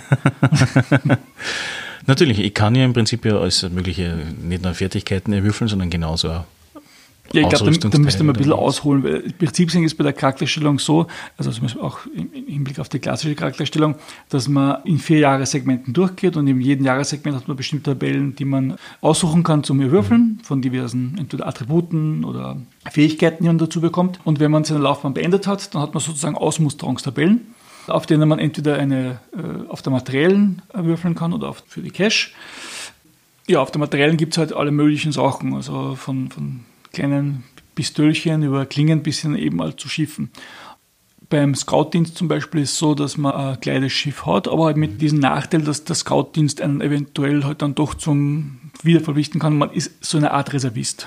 Mhm. Oder das Schiff ist eigentlich der Reservist und das Schiff wird dann wieder eingezogen, wenn Bedarf da ist natürlich ein gutes Mittel für den Spielleiter, die Gruppe einfach volle Tatsachen zu stellen. Du, der Scout-Dienst will jetzt einmal mhm. was von euch. Und dafür hat man ein Raumschiff, über das man jetzt verfügt. Und das andere ist halt die Handelsflotte gewesen. Da hat man sechsmal würfeln müssen, dass an das Raumschiff komplett kehrt. Und jedes Mal Schiff erwürfeln hat einfach nur einen bestimmten Prozentsatz abbezahlt, sozusagen. Mhm. Die genauen Werte weiß ich jetzt nicht, aber das war dieser Schiffsanteil im Prinzip. Das heißt, wenn man den viermal erwürfelt hat, hat man halt eben sozusagen äh, die vier Sechstel von den Schulden abbezahlt und das Schiff hat schon fast einen gehört. Und wenn man das irgendwie geschafft hat, dass man das sechsmal würfelt, dann hat dann das Schiff ganz gehört, das Handelsschiff. Es gibt ja so Dinge wie äh, Oberdeckpassagen. Genau. Mhm. Das ist ja auch vielleicht noch was nicht Uninteressantes, eher ja. Alleinstellungsmerkmal für Traveler. genau, ja, das waren so Fahrkarten in dem Sinne, die in drei Klassen gekommen sind. Die Oberdeckpassage, Mitteldeck und die Unterdeckpassage. Unterdeck war tiefgefroren in, in, in Kammern, wo man halt aufwacht und nicht aufwacht. Mhm. Äh, Mitteldeckpassage war ganz normal und die Oberdeck war halt einfach da die Deluxe-Variante mit allen möglichen Vorteilen. Das sind im Prinzip so die Dinge, die eher nur eher fremdartig klingen, alles andere ist eher selbsterklärend von dem her. Zumindest im Classic gibt es mhm. eine Möglichkeit, dass man Mitglied in der Travelers Aid Society wird. Das ist ja so ein Club, Verein, Verein eigentlich eher, der ähm, seinen Mitgliedern auf allen Welten, wo es eben Einrichtungen von denen gibt, einfach vergünstigt Essen, Unterkunft und diverse andere. Ähm ist natürlich dann interessant, wenn ich sage, okay, der Charakter, den ich erstelle, ist irgendwie ähm, Händler oder verfügt nicht über eigenes Schiff, sondern ist immer angewiesen auf irgendwelche anderen genau, Transportmittel. Ja, es war auch mehr äh, ein Hintergrundtool, dass man halt einfach da ein bisschen den Charakter ausbaut und wenn es halt einfach die Gelegenheit gibt, dann halt doch natürlich auf das zugreifen kann, aber meisten haben dann irgendwie diese Oberdeck- und Unterdeckpassagen dann doch eher zu Geld gemacht, als dass sie es verändert haben. Also, aber es war äh, nette Abrundung von dem, womit der Charakter eigentlich in die Welt unter Anführungszeichen mhm. äh, dann entlassen wurde. Traveler hat eigentlich ein Problem, was er jedes technologisch basierendes System hat. Irgendwann einmal überholt sich die Technologie mit der Realität die, die Vorstellung zumindest. Die, oh, die Vorstellung, ja. Teilweise sogar. Naja, es ist äh, natürlich, Traveler hat ein, einige ähm, Anachronismen, wie man so sagt. Also diese Computer, die dort verwendet werden, die wirken einfach sehr, ähm, also im Klassik zumindest, das, das Ganze wirkt ein bisschen wie aus den 70er Jahren einfach, mhm. aus denen es auch ist. Das hat alles äh, natürlich auch äh, schlussendlich auch dazu geführt, dass Traveler ein bisschen schwierigeren Stand dann bekommt, wie wir eben mhm. schon besprochen haben. Das hat einfach andere Rollenspielsysteme das ein bisschen geschickter gemacht haben oder gar nicht so sehr in den Vordergrund gesetzt haben. Zum Beispiel bei Star Wars ist, ist die Technologie halt einfach immer, ja, sie ist da und das ist so. Und das Design von Star Wars, muss ich sagen, war extrem geschickt. Also das schaut, wenn man sich den, das Cockpit von Millennium Falcon mhm. jetzt 40 Jahre später anschaut, das schaut nicht irgendwie lächerlich aus oder irgendwas dergleichen. Das schaut aus, ja, das ist halt so es wirkt nie irgendwie lächerlich wie bei vielen anderen Filmen äh, eigentlich derzeit. Mhm. Und ähm, Traveler hat halt einfach das gehabt, dass sie äh, einige, natürlich für so ein Rollenspiel ist, haben sie halt ein paar Sachen erklären müssen, wie funktioniert das alles drum und dran und wie ist das und wie ist das. Und da wirkt halt, wenn, er, wenn der Schiffscomputer so zwischen 1 und 7 Tonnen hat, wirkt das halt natürlich dann ein bisschen, ja, okay. Mhm. Wenn wir vom Classic Traveler hergehen, ja, 1 bis mhm. 7 Tonnen und so weiter, die können im Prinzip nicht recht viel machen, vielleicht der Autostart ja. oder ähnliches, also wenn man halt ein bisschen Elite Dangerous spielt, dann würde die eine Tonne Computer für das Auto, Orbitallanding oder ähnliches natürlich passen von dem. Aber wenn du sagst, das ist beim Classic Traveler so, wo ist es dann eher, wie man es heutzutage hätte? Oder gibt es irgendeine Edition, wo man sagt, okay, wenn ich jetzt das modernst wie möglich spielen möchte, was sollte man dann nehmen? Naja, das modernste Mögliche ist natürlich die neueste Edition von Mongoose. Äh, also da haben sie natürlich dann schon geschaut, dass das Ganze im 21. Jahrhundert ankommt, äh, dass die Technologien entsprechend sind, dass das Look and Feel, wie man so schön sagt, dass das passt. Auch die Illustrationen, muss ich sagen, eigentlich sind sehr gut von der neuen Edition. Dass die ganzen Ausrüstungen sind wirklich sehr zeitgemäß gemacht, aufbearbeitet. Das Design ist auch recht in Ordnung. Also das ist natürlich dann sicherlich das Interessanteste. Andererseits, wie gesagt, es geht beim Classic Travel halt nicht nur um das, das ist halt mhm. einfach, mhm. wenn man solche Sachen akzeptieren kann, das ist das. Oder anders gesagt, man muss sich halt fallen lassen in die Science-Fiction-Visionen in die 60er, 70er, 80er Jahre. Ja, ja, das sicherlich auch ein bisschen. Andererseits, ich sehe da jetzt von meiner Seite nicht so ein Problem, weil wenn ich zum Beispiel ein Setting, äh, die Original Series zum Beispiel, wenn man das Faser hernimmt, da geht es halt nicht genau nur um das, dass man praktisch das jetzt, wie, wie genau das und wie das ausschaut, wie das wirkt, alles drum und dran. Deswegen, bei Star Trek geht es halt um die Sternflotte, eben um diese Interaktionen, um das alles drum und dran. Das ist, das ist die Technologie ein bisschen Hintergrund. Wenn man das bei Traveler auch so akzeptieren kann, mhm. ja, das ist halt bei der Erstellung vom Schiff ist es nur relevant, dass, da, dass das und das, wie das genau gemacht ist. Aber wenn man es dann anwendet und wenn man es dann beschreibt, ist es im Prinzip genauso, weil Computerprogramme gibt es ja trotzdem rein die Grundidee, dass es einen Schiffscomputer gibt und man hat bestimmte Computerprogramme, die man laden kann und die halt bestimmte Art von Speicher brauchen oder bestimmte Menge Speicher oder Prozesseinheiten. Die Grundidee dahinter ist nicht, nicht so schlecht. Natürlich mhm. ist das jetzt natürlich mit unserem Wissen ein bisschen überholt von dem, wie viel, wie es ausschaut, alles drum und dran, aber grundsätzliche Idee dahinter ist ja eigentlich. Oder machen wir es anders. Ich würde mir eher damit helfen im Sinne von, wenn ich irgendwo vom Planeten hinkommen würde, mhm. was ja auch sehr oft der Fall ist, wie bei Traveler, äh, bei Star Trek ja. Mhm. Star Trek, Star Wars, Traveler, überall. Im Prinzip, Neue Planeten sind eine Essenz einfach. Genau, äh, Exploration gehört grundsätzlich dazu mhm. und man kann nicht davon ausgehen, dass dort dieselbe Technologie herrscht. Mhm. Nicht nur in dem Umfang, sondern auch überhaupt vorherrscht, als wie das, ja. was ich mitbringe oder was zu Hause sein könnte. Und das bildet der Traveler relativ gut durch diese Technologielevel ab. Das ist alles von Steinzeit bis hin zu technologischen Stand, der knapp über dem Imperium ist, wird abgebildet. Das ist halt einfach genauso zum Beispiel eben diese Einstufungskategorie für den Scoutdienst, wenn eben eine Gesellschaft so weit drunter ist, dass halt einfach schützenswert ist, ist auch die Technologiestufe zum Beispiel ein mhm. wesentlicher Maßstab dafür. Weil äh, in der Kultur, die heute in der in unserer Antike ungefähr festsitzt, ist halt irgendwie nicht wirklich bereit nur für die interstellare Gesellschaft oder ist nicht nur, nicht nur wegen dem, mhm. Aus es ist ein altruistischen Grund, sondern auch deswegen, weil es interessant ist zum Beobachten, wie entwickeln sie die oder was lernen für die eigene Vergangenheit. Also beim Scoutdienst ist ja das eher auch ein wichtiger Faktor, um die wissenschaftliche Arbeit hier zu machen und zu schauen, okay, ja, wieso, warum und wie entwickeln sich so Welten und, und über das Infos zu sammeln. Dieser altruistische Grund, dass wir halt einfach diese schützenswert sind, das kommt halt sozusagen als Bonus dazu, unter Anführungszeichen. Ja, diese eigenartigen Grundlagen, die man da haben muss. ja, die Technologielevels sind sehr, sehr interessant, weil auf der anderen Seite kann ich natürlich dann genau bei solchen Dingen drüber helfen, wenn ich sage, okay, gut, ich möchte jetzt nicht Technologielevel X spielen, sondern X plus 3 zum Beispiel, dass er dann gewisse Dinge einfach mit einkalkuliert, dass ein Computer nicht so schwer ist oder das Volumen mehr ist, äh, Programme besser sind und so weiter. Wobei natürlich auch die Technologiestufen schon ein bisschen sehr, also mm, das selbst überholenswert ist. Aber das kann man ja, wie gesagt, das mhm. sind Sachen, die man einfach entweder es ist überspielen kann oder genau überspielen kann oder einfach nicht den Fokus drauf setzen mhm. kann. Und die Technologie sollte einfach immer nur ein bisschen Werkzeug sein, um irgendwo von irgendwo hinzukommen. Also das sollte eigentlich in den wenigsten Fällen echt der Fokus, wie das jetzt genau ist und wie, wieso genau und warum und weshalb. In Traveler ein großer wichtiger Faktor des Hintergrundes, eh, wie wir schon besprochen haben, einfach diese Tatsache ist, dass man nicht so schnell herumkommt. Das heißt, Flotten brauchen eine Zeit, von A nach B zu kommen, Nachrichten brauchen, um vom Rande des Imperiums zur Hauptwelt und wieder zurück brauchen ein gutes Jahr. Also das sind äh, schon Zeitspänne, die die man berücksichtigen muss und die einfach auch den Reiz vom Setting ausmachen, dass man, weil es einfach diese, diese gewaltige Größe einfach auch repräsentiert, die das Imperium ausmachen. Wir haben ja an und für sich alles abgebildet. Ich kann ja im Prinzip alles spielen, was ich will. Vom normalen Bürger bis hin zum Händler, bis hin zum Soldaten, bis hin zum was haben wir noch alles? Äh naja, in Classic Traveler ist es so, dass man fünf Karrieren hat mhm. das erweitert worden ist auf 15, 16 so Karrieren, mhm. womit, finde ich, eigentlich die interessant dann abgedeckt sind. Bei Mongoose ist es anders, da haben sie ein bisschen äh, eine andere Herangehensweise gehabt, aber da haben sie ein bisschen aus, sich aus dem bedient, was aus diesem Original Mix mhm. war und ein paar Sachen rausgenommen und ein bisschen angepasst und, und, und ein bisschen variiert noch, sage ich jetzt einmal. Aber die ursprünglichen fünf war die Armee, die Navy, die Handelsflotte, der Scoutdienst, hm, irgendwas wie, äh, die, Armee, die, die Armee, genau. Das waren so die, die man sich aussuchen hat können. Und äh, später ist es dann erweitert worden mit Adeliger, Wissenschaftler, Pirat, Erdschiff, also Weltraum-Erdschiffer, Seemann, ja, in, in die Richtung. Also da hat man dann, aber muss ich sagen, mit dem eigentlich recht gute Auswahlmöglichkeiten, mhm. wo jeder auf jeden Fall was dazu. In, in GDW zum Beispiel zu den Klassikzeiten war es halt eher doch schon, dass das ähm, die Firma halt natürlich einen militärischen Hintergrund gehabt. Einige von den äh, Mitarbeitern dort war, haben, einen, äh, waren beim Militär, haben militärischen mhm. Dienst geleistet.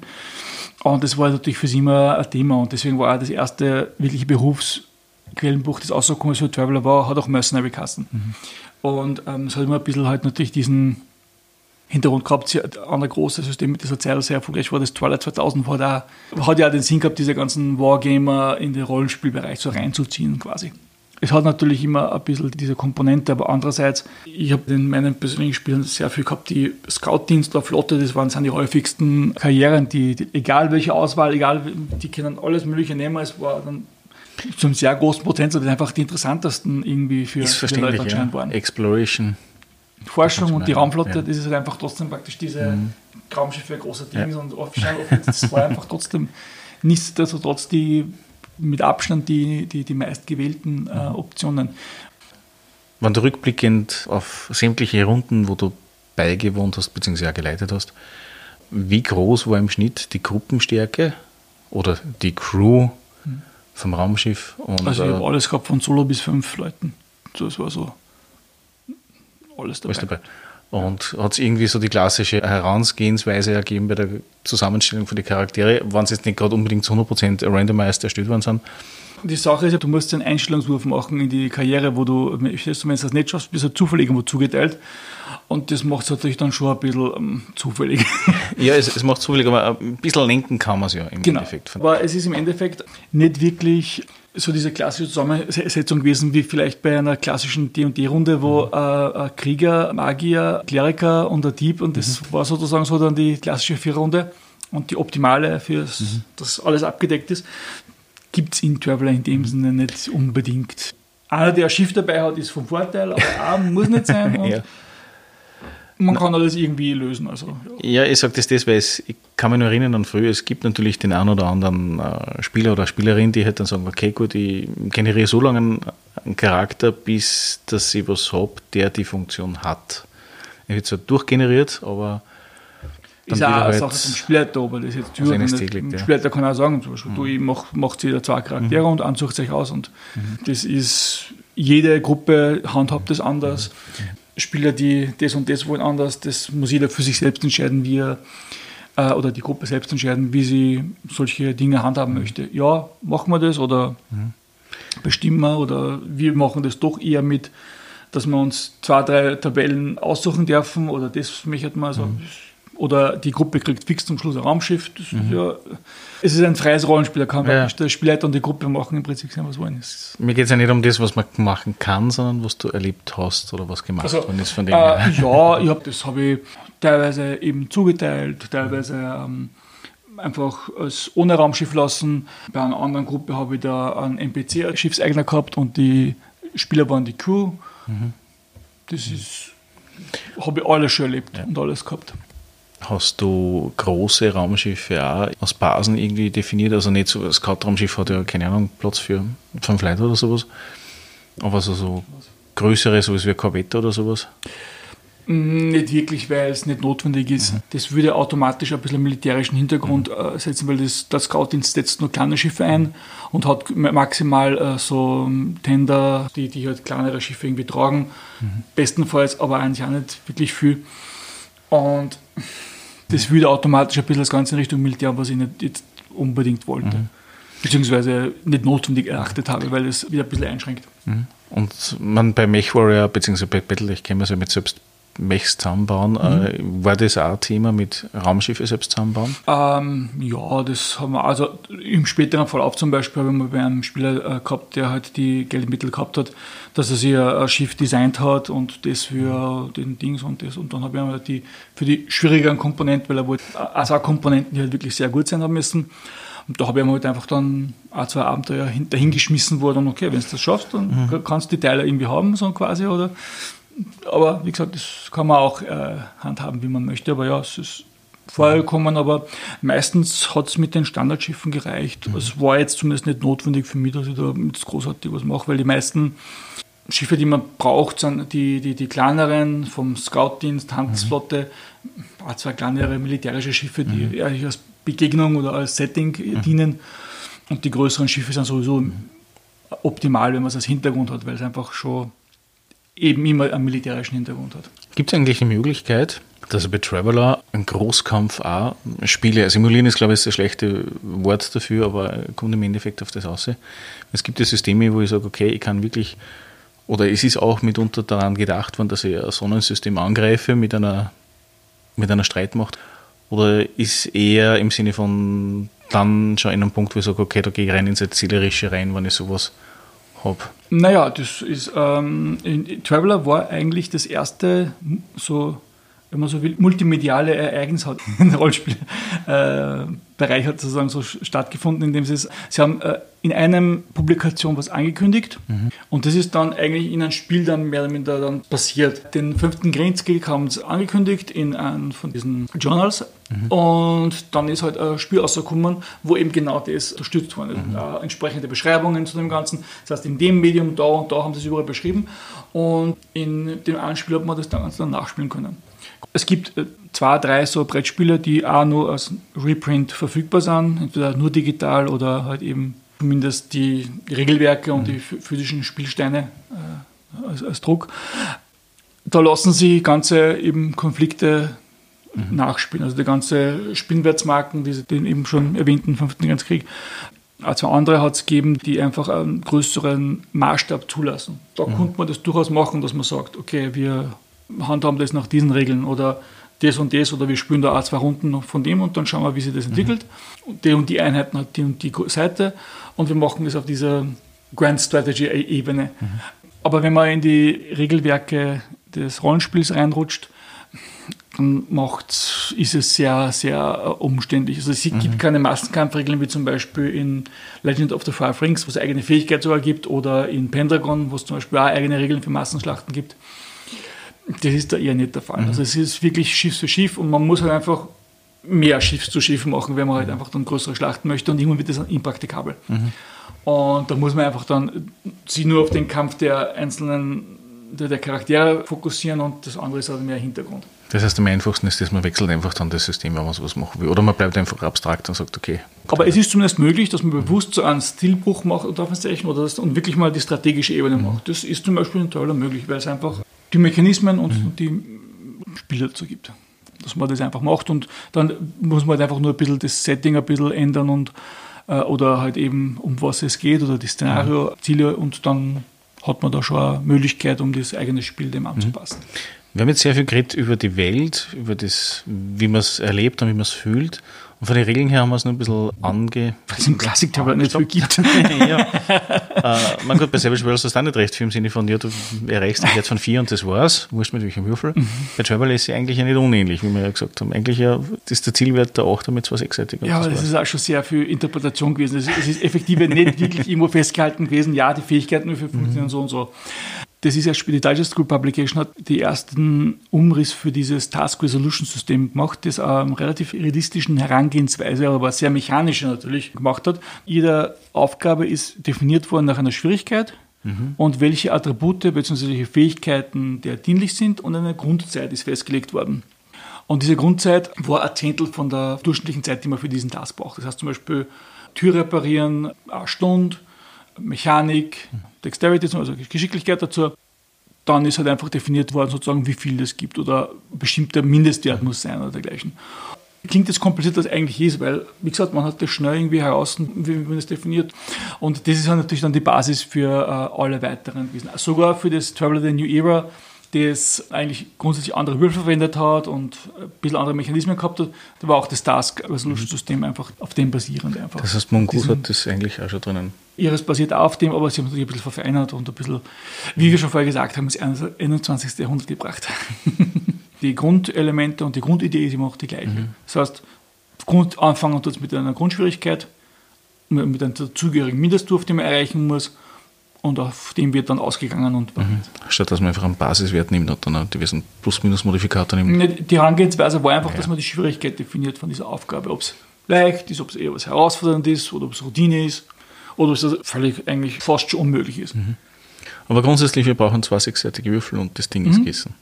Naja, wenn ein Fehlschlag passiert, dann gibt es nämlich 3W6A und für manche Schadenswürfel der Waffen kann man auch mehr als zwei Würfel. Also bleiben wir bei sechsseitigen Würfeln, aber grundsätzlich ja. Äh, ja. Für die meisten Sachen reicht zwei sechsseitige Würfel. Bei all der Technik und Ähnlichem, was wir bis dato durchgequatscht haben, haben wir doch das Wichtigste vergessen, was ist Science Fiction ohne Aliens? Es gibt schon Science-Fiction-Systeme, wo keine Aliens vorkommen oder weniger, aber ja. Äh, das ist halt eine Geschmacksfrage des Settings. Es gibt manche, die leben davon, andere, mhm. da ist das eher hm, sehr rar gesät oder eigentlich gar nicht vorhanden. Bei Traveler ist es so, ähm, Mittelmaß. Mittelmaß deswegen, weil bei Traveler die Menschen auf verschiedenen Planeten äh, entstanden sind gleichzeitig. Ist zum Beispiel auch eines der Rätsel der, des Travel-Universums zumindest früher. Das wird dann später mal aufgeklärt, warum das so ist. Und zum Beispiel deswegen auch, wie ich vorher dann erwähnt habe, gibt es ja die Solomani, das sind die Menschen, die von der von unserer Erde stammen, mhm. die, die Villani, die auf Land äh, dann die, sind. Genau, so ungefähr. Nein, entstanden sind sie, sind ja dort äh, gepflanzt worden sozusagen. Dann gibt es die äh, Sodani mhm. und diverse andere eben so Varianten eigentlich. Wobei die Sodani doch noch die Menschen die sind genetisch fast gar nicht voneinander zu unterscheiden. Es, da geht es eher darum, dass die, die, die ich genannt habe, die Slomani, äh, Vilani und die Sodani, das waren diejenigen Menschen, Völker oder Menschenstämme, die unabhängig äh, voneinander und von anderen Rassen, ähm, un, also ohne deren Hilfe, die interstellare Raumfahrt äh, forscht haben. Und das ist äh, auch in dem Trailer-Universum eines der Unterscheidungsmerkmale. Es gibt die Major Races, das sind diejenigen, die ohne fremde Hilfe den Sprung in, den, in die interstellare Gesellschaft geschafft haben. Mhm. Und wobei das vom Hintergrund her von vielen anderen, vor allem von den Minor Races, dann ein bisschen unter Disput gestellt wird, aber das ist so die grobe also Unterscheidung. Wie gesagt, es gibt dann die einzelnen Menschen äh, und Richtungen. Mhm. Zusätzlich zu dem gibt es natürlich dann auch noch die größere, also die Major Races, die, ähm, die Aslani zum Beispiel, die so auf Löwen, so ein bisschen wie die Kilrafi sind, die Waage, die eher auf ähm, Hunde- und Wolfsartigen basieren. Dann gibt es die Kri, die Haiva. Das sind alles praktisch dann schon nicht zu exotisch, ein bisschen exotisch, aber halt einfach dann doch etwas, womit man ein bisschen was anfangen kann. Das sind eher so in Richtung Insekten oder so? Die schauen eher aus wie so Pferde. Zentaurenmäßig. Zentaurenmäßig ein bisschen, ja. Okay. Wenn man in den klassischen Setting des Spinnwärtsmarken äh, spielt, dann wird man eher mit den Sudani und mit den Wage und den, vielleicht ein bisschen nur mit den Aslern zu tun haben, aber eher Wage und Sudani. Mhm. Und je nachdem, wo halt eben dann das angesiedelt ist, hat man dann mit anderen Menschen, ja, Richtungen oder, oder mhm. genetischen Richtungen und äh, Rassen halt dann einfach nicht Das ist grundlegend sind eigentlich alles, äh, also ist die Basis für die Lebensformen eigentlich Mensch, für die intelligenten äh, Wesen, wenn man es dann. Nein, das, nein, das wäre, das, okay. das wäre äh, maßlose Selbstüberschätzung. Na, aber es sind einfach sehr viele Planeten gewesen, wo eben mhm. Menschen entstanden sind. Und eben aus diesem Metaplot-Grund mhm. heraus. Und das ist halt einfach äh, auch ein Punkt dieses Settings, dass es halt trotzdem äh, fremdartige andere Kulturen gibt und die schauen halt dann trotzdem irgendwie so ähnlich aus. Was natürlich auch bei Star äh, Trek natürlich genauso mhm. in gewissem Sinne vorkommt. Die Darianer sind ja mhm. eher so wie Weltraumelfen, werden sie wieder genannt. Ich wehre mich gegen diese Behauptung. Ja, sie sind äh, schlank, sie sind zierlich, sie haben niedrigere Schwerkraft. Das ist ungefähr mhm. das, was ich im Hinterkopf ja. habe. Was halt nur bei der Darianischen Konföderation markant ist, ist, dass sie einen sehr hohen technologischen Stand einmal gehabt hat. Man immer noch teilweise, sie gelten als ein bisschen sogar höher als das Imperium jetzt, oder haben zumindest einmal gegolten als höher als das Imperium, bis sie halt sich selber ein bisschen Schachmatt gesetzt haben. Durch ein kleines Forschungsprojekt, was schiefgegangen ist. Und sie sind halt so mehr so ein, ja, Hightech-Rasse, die in den Ruinen ihrer Gesellschaft lebt, so ungefähr. Die Sodani sind ja auch noch was sehr Spezielles in Wahrheit. Mm, ja, weil im Setting von Traveler sind Psi-Kräfte zumindest seit des Imperiums verböhnt, weil es etwas irgendwie nicht Kontrollierbares irgendwie auch ist. Es gibt auch eine Gesellschaft, die sich darin verpflichtet, die Entwicklung des Menschen voranzutreiben, sozusagen die Psi-Kräfte auszubilden.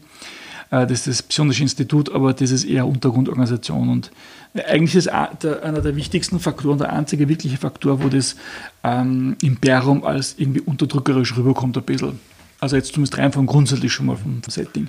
Als, als irgendwo einschränkend und als limitierend.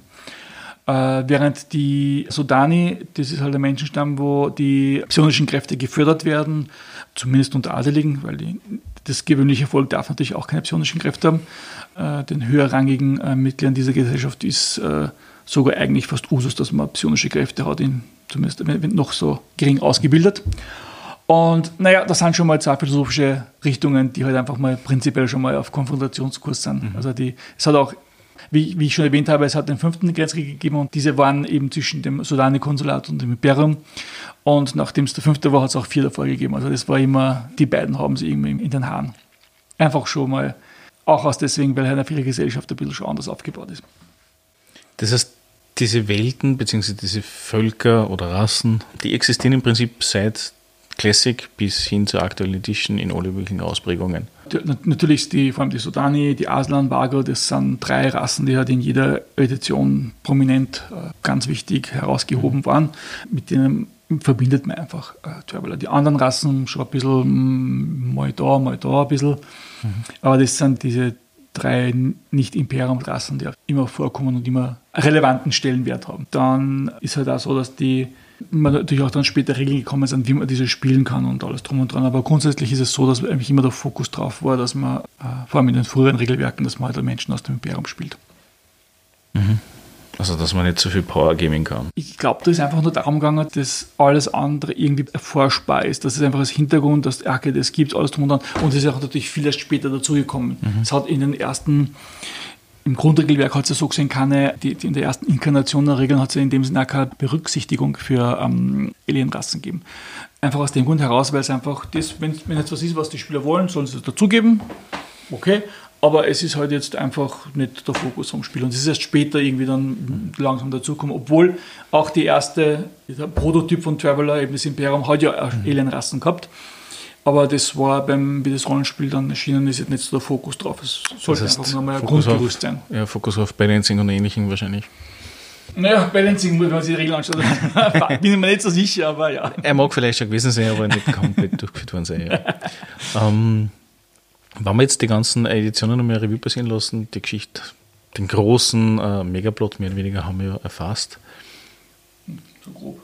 So grob, ja. Man natürlich, es gibt da viele, viele hunderte und tausende Jahre, wo man es diverse Schmankerl auspicken kann, was man von der Geschichte her spielen kann oder zumindest sich durchlesen kann. Es gibt ja eine eigene Publikation, wo aufgeschlüsselt worden ist, wann was passiert ist, von der ersten Begegnung bis hin zum ja gut, da gibt es auch diverse Webseiten praktisch, die ja. diese Hintergrundgeschichte. Traveler bietet ja von Haus aus immer die Diskussion des MTUs und des OTUs ja, nehmen wir es mal, also von, von dem offiziellen Traveler Universe, mhm. also sprich, dass es publiziert wird, ja. und weist natürlich immer darauf hin, dass das nicht unbedingt sich decken muss mit dem, was du in der, deiner Runde oder Gruppe mhm. spielst oder ähnliches. Ja. Was sehr spannend ist, ist allerdings das, es gibt eine wunderschöne Seite namens travelermap.com, wo man sich so ziemlich das gesamte Universum mehr oder weniger, mhm. die gesamte spielbare Fläche mehr oder weniger von Traveler anschauen kann, reinzoomen kann, ausdrucken kann und so weiter.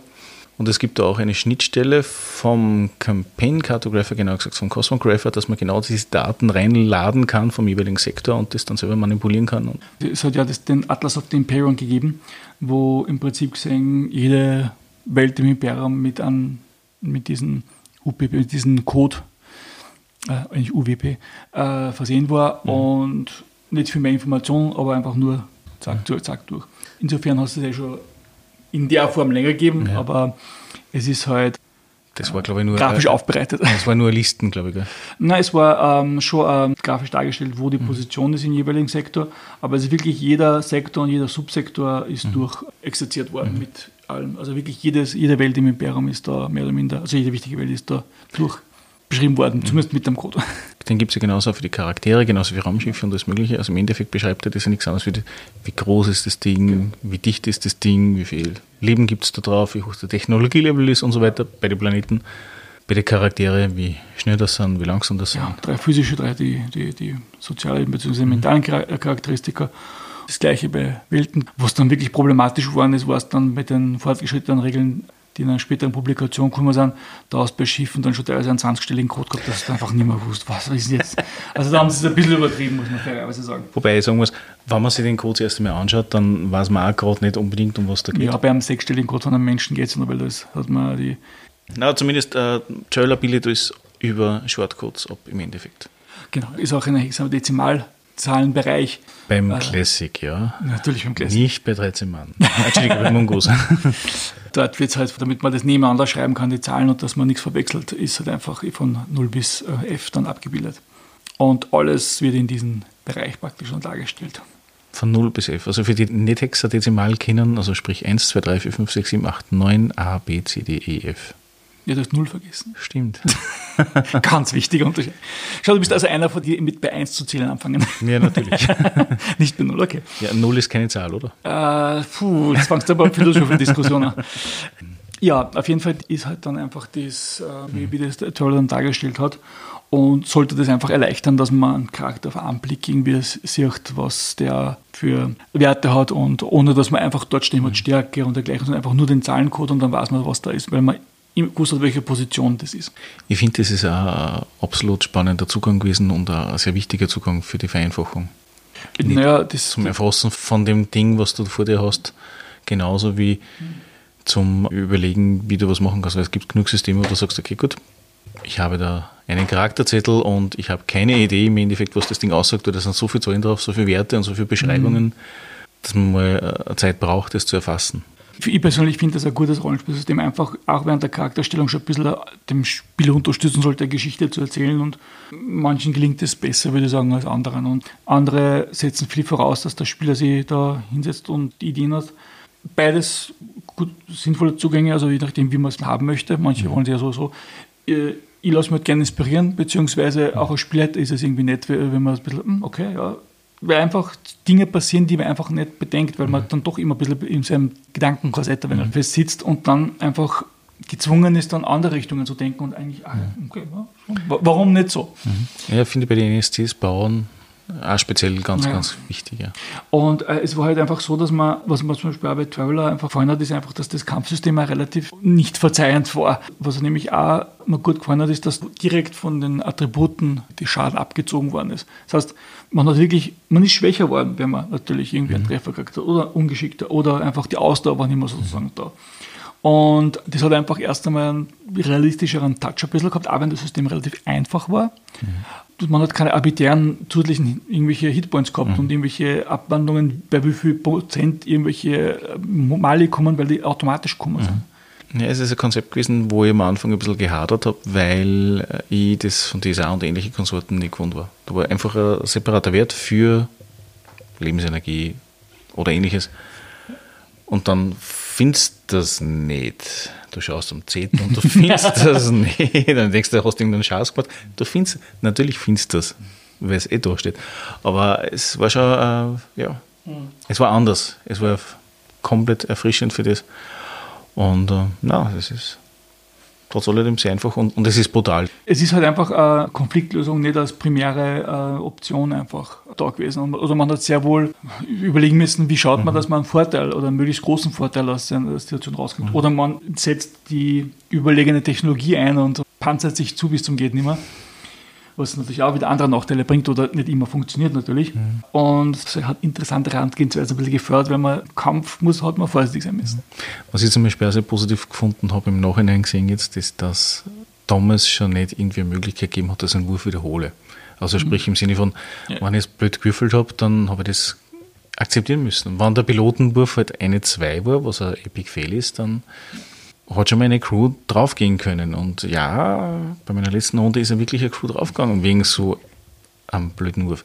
Das gehört dazu. Ich habe das mit, mit einem Wurf meistens nicht dann, dann doch nicht gemacht, habe dann schon irgendwie geschaut. Aber ja, ist, aber zumindest hat ein schlechter Wurf mhm. große Probleme machen können. Und mhm. es hat halt keine irgendwie Kammer oder irgendwelche anderen so, ja. so oder Edge oder wie sie auch alle ja. heißen mögen. Schicksalspunkte. Ähm, genau, irgendwelche Sachen geben, die halt einfach irgendwie einen Wurf irgendwie abmildern oder wiederholen. Ja. Sondern das war halt einfach, sage ich jetzt mal. Ja, bei mir war das ein relativ gutes Beispiel, weil im Endeffekt war so, sie haben ein Alien-Raumschiff angeschaut. Das ist im Orbit von einem Säureplaneten gewesen. Der wurde erwürfelt, das war ein Säureplanet.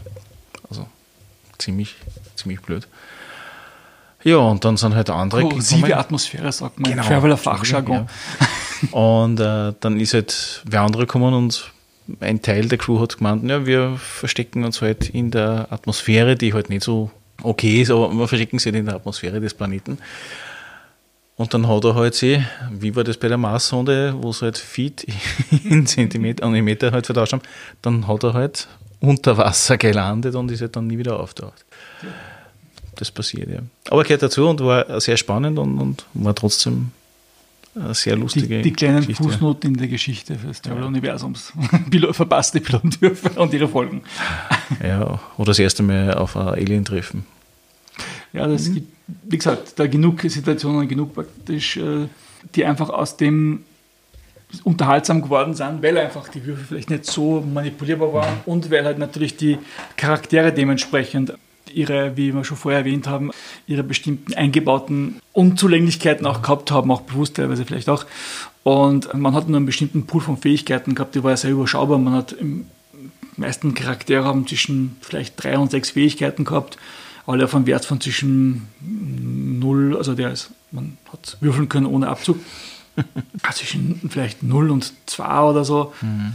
Man hat einfach nur bestimmte Felder gehabt, die man einfach kennen hat und das das hat aber Glück, ja. Genau.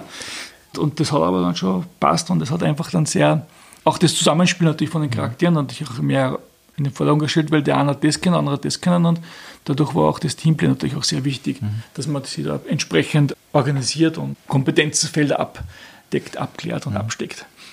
Wenn du jetzt das Spiel einer Runde würdest und du sagst, okay, du. Wer ist Spielleiter? das ist eine große wichtige Frage. Okay. Das, was für mich interessant ist, und zwar, wenn du jetzt als, Spieler in einer Runde reingehen würdest, nein, ich frage dich jetzt nicht, mit was würdest du gerne für einen Charakter spielen, weil wir wissen, das ist ja grundsätzlich einmal fast als Zufall, mhm. bis zu einem gewissen Grad natürlich, oder bis zu einer endlosen Anzahl von Wiederholungen, bis dass man das hat, was man haben will. Nein, end, endlos war das nie. Das ist, nach zwei, drei Versuchen hat man meistens einen gehabt, der, ja. der passt hat. Das war sehr selten, dass da, nicht, dass da was dabei war, wo einer gesagt hat, nein, will nicht. Meistens war schon der erste Versuch, wo es passt hat was interessant genug war, dass ja, man eine Chance genau. gibt zum Spielen. Ja. Was zeichnet für die eine klassische Kampagne aus in Traveler, die für Traveler okay, das, essentiell ist? Das würde ich einfach ganz sagen, die Abwechslung. Man hat einfach Abenteuer, die auf dem Planeten spielen, man hat Abenteuer, die mitten im Weltraum spielen, man hat Abenteuer, die irgendwo in feindlichen Anführungszeichen Gebiet oder in einem Gebiet sind, was vielleicht zu Feindseligkeiten kommen könnte. Man kann wirtschaftliche Abenteuer spielen, politische Abenteuer, Agentenabenteuer, gerade mit dem Solani-Konsulat und den ganzen psionischen Agenten bietet sie da eine Masse an, an möglichen Abenteuern und genau die Aspekte einfach, dass man halt einmal in sowas reingestürzt kommen kann, irgendwie äh, so eine Verschwörung und im nächsten Abenteuer erforscht man irgendwie eine Welt, die halt einfach die Scoutdienst zur Erforschung halt einmal markiert hat und sagt dann, bitte schaut mal nach, was da unten ist und stößt auf ihn vielleicht eine fremde Kultur oder die Reste einer fremden Kultur. Das ist das, was einfach das für mich interessant gemacht hat immer. Was würdest du auf keinen Fall erleben wollen? Man sollte einen Konsens einfach haben, wo man sagt, ja, nein, das, das taugt jedem und das gefällt jedem. Und es gibt halt Leute, die interessiert keine irgendwelche Verschwörungsabenteuer. Mhm. Ja, es gibt Leute, die, die wollen halt eher den Aspekt nicht, den Aspekt nicht. Und andere Spieler wie ich zum Beispiel, die wollen eher die Abwechslung haben und die interessiert nicht. Mhm. Die taugt das schon, aber halt mhm. nicht die ganze Zeit so ungefähr. Traveler eignet sich auch, um Solo spielen zu können, aufgrund dieser Zufallsmechanismen naja, im Handel und man Die Vorbereitung, man kann sich sehr gut unterhalten, solo mhm. zumindest, man, indem man einfach Charaktere und, und Schiffe, Welten bastelt dergleichen. Ne, ich habe schon Foreneinträge gelesen von Leuten, die solo gespielt haben, mhm. diese Crew zusammengebaut haben und ein ja. Raumschiff gekauft oder halt irgendwie mhm. anders gekriegt haben und halt dann Handel betrieben haben, wie bei Elite oder auch Alien-Kontakte gemacht haben und solche Sachen. Das Regelwerk dafür ist ja da, man ein paar Anpassungen gemacht und grundsätzlich würde es gehen, ja. Mhm. Oder geht's? Aber in dem Ausmaß hast du das noch nie betrieben? Nein, also ja. ich habe wirklich nur äh, ein bisschen mehr Spaß gemacht, da ein bisschen ja. was erstellt ist, was ich halt aber dann auch in den Abenden eigentlich verwendet mhm. habe. Es machen die Vorbereitungen dann zumindest also immer Spaß und nicht mhm. nur das Spielen selber. Und dann zu sehen, wie das, was man da mhm. irgendwie zusammengebastelt und würfelt hat, praktisch dann im Spiel dann zum Einsatz kommt, ist dann irgendwie sehr unterhaltsam. Wann du jetzt die Möglichkeit haben solltest, dass du zum Beispiel auf Tools zugreifst, die für die Charaktere, Welten, Planeten automatisiert generieren. Würdest du auf das zugreifen oder würdest du eher favorisieren im Sinne von mit den Büchern oder mit dem Buch hinsetzen und das durchwürfeln und ich sehe das so wie in, in, Magic the Gathering. Da ist für mich äh, mindestens der halbe Spaß schon das Deck zusammenstellen und genauso ist es bei Traveler, der halbe Spaß einfach schon das selber ein bisschen zusammenbasteln, die Charaktere auswürfeln und so. Und das ist vielleicht auch eine Zeitfrage, wo man sagt, ja, so Tools nützlich sind, um einfach, okay, wenn es wirklich knapp ist, aber mhm. dann sollte man vielleicht nicht Splitter sein, wenn man so wenig Zeit hat, dass man sich nicht da vorbereiten kann. Und es ist wirklich bei, gerade bei Traveler macht es einfach am, mhm. aus Splitter-Sicht äh, wirklich viel Spaß, dass man sich da ein bisschen die Optionen erstellt, sage ich jetzt einmal. Wenn du Handouts erstößt, also sprich Karten oder ähnliches, Nutzt du da irgendwelche Tools, das heißt es Photoshop oder irgendwas anderes? Oder? Ja, eher grafische Tools. Also jetzt nicht irgendwelche Vorgefertigungen und dergleichen, sondern mhm. ich habe auch zum Beispiel die Karte der Spinnwertsmarken einmal ein bisschen neu designt und gemacht. Oder irgendwelche Handouts vom äh, imperialen Scoutdienst, die, die Spieler, das sind alles halt in den Layout-Programmen gemacht und einfach dann entsprechend dann ausgedruckt und Du machst das mit Photoshop und Co. äh, auch. Ich mein, als Grafiker hat man da ein bisschen Zugang zu die Advanced Tools, sage ich jetzt einmal. Nein, ich muss ja da notgedrungen auf so Dinge zugreifen wie Campaign Cartographer und ähnliches. Der Campaign Cartographer ersetzt ja nicht irgendwie so Tools, wie zum Beispiel, es automatisiert ja sehr viel. Ja. Und das, was du aufwendig zum Beispiel zusammenbauen müsstest, generiert er relativ schnell und gibt dir die, eben die Werkzeuge, dass du speziell Karten eben recht schnell machst. Also ich würde das jetzt nicht unbedingt als das eine ersetzt das andere sehen, sondern äh, man kann mit dem Campaign Cartographer anfangen und mit dem Photoshop zum Beispiel drüber arbeiten und das ein bisschen halt aufpeppen oder ein bisschen Elemente dazufügen, die mit dem nicht gehen. Und also ich würde es eher als sich komplementierende sehen. Wann jetzt irgendwer sagt, ich möchte jetzt nur mit Traveler anfangen, mir hat das absolut, Das ist auf jeden Fall gut begeistert.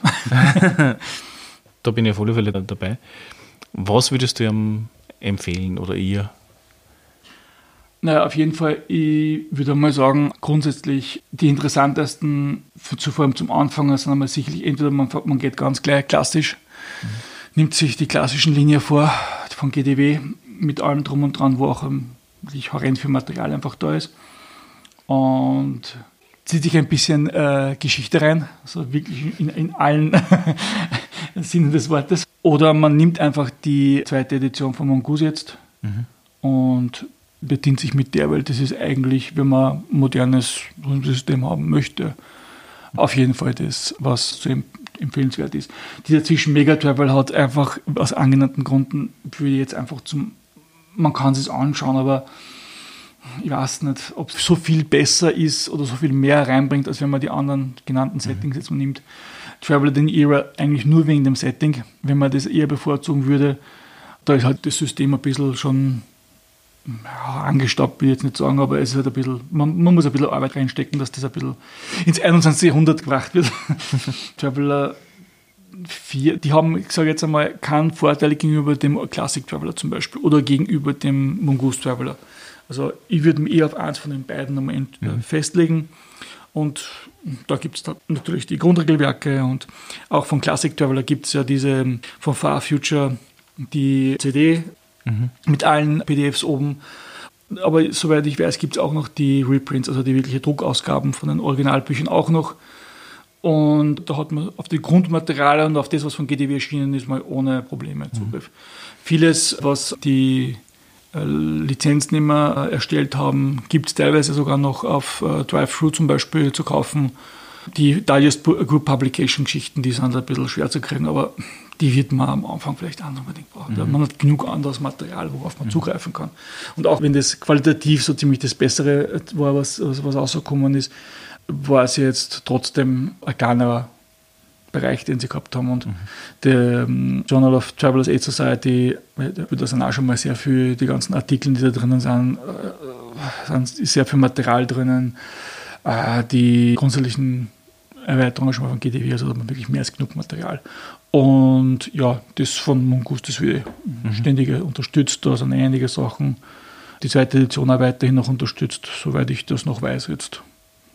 Das offizielle Forum ist auch noch sehr aktiv, was mich eigentlich überrascht hat. Nämlich wirklich richtig aktiv. Und es wird Classic Traveler immer noch Ja.